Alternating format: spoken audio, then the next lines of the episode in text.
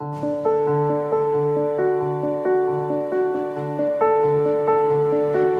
Santo Evangelio según San Mateo.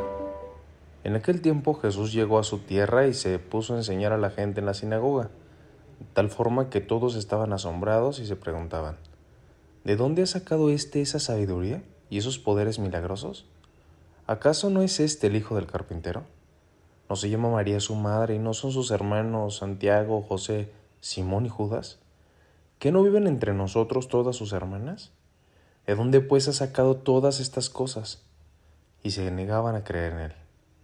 Entonces Jesús les dijo, un profeta no es despreciado más que en su patria y en su casa. Y no hizo muchos milagros ahí por la incredulidad de ellos. Palabra del Señor. Hola, hola, ¿qué tal? Soy el Padre Jonathan Arias. Llegamos al 4 de agosto del 2023. Le agradecemos a Dios porque nos permite hoy escucharlo, percibirlo y sobre todo nos invita a identificarlo en nuestro día a día. Puede pasarnos que cuando alguien nos hable de Dios, pensamos que ya lo conocemos y ponemos en duda su palabra si sabemos cómo vive, cómo ha vivido parece como si el mensaje de Dios quedara estéril en nosotros. No le damos crédito, no le creemos lo suficiente, porque parece que tenemos mayor conocimiento que fe.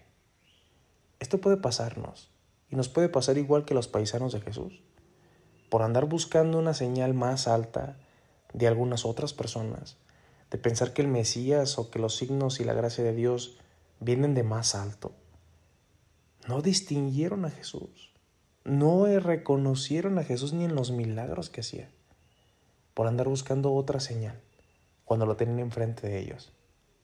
Ojalá que no nos pase que con los que están cerca, cerca de nosotros, con los que convivimos tal vez día a día, puedan ser el rostro de Dios, poder un mensaje que el Señor nos quiere decir. Y a lo mejor pensamos que tenga que venir de otro lado la invitación de Dios. Pidámosle a Jesús que nos enseñe a distinguirle, a identificar su mensaje todos los días con las personas que tratamos, con las que nos encontramos tal vez en toda nuestra vida, solo ese momento, pero que el Señor aprovecha cualquier situación para seguirnos mostrando su amor, su ternura, su mensaje de salvación.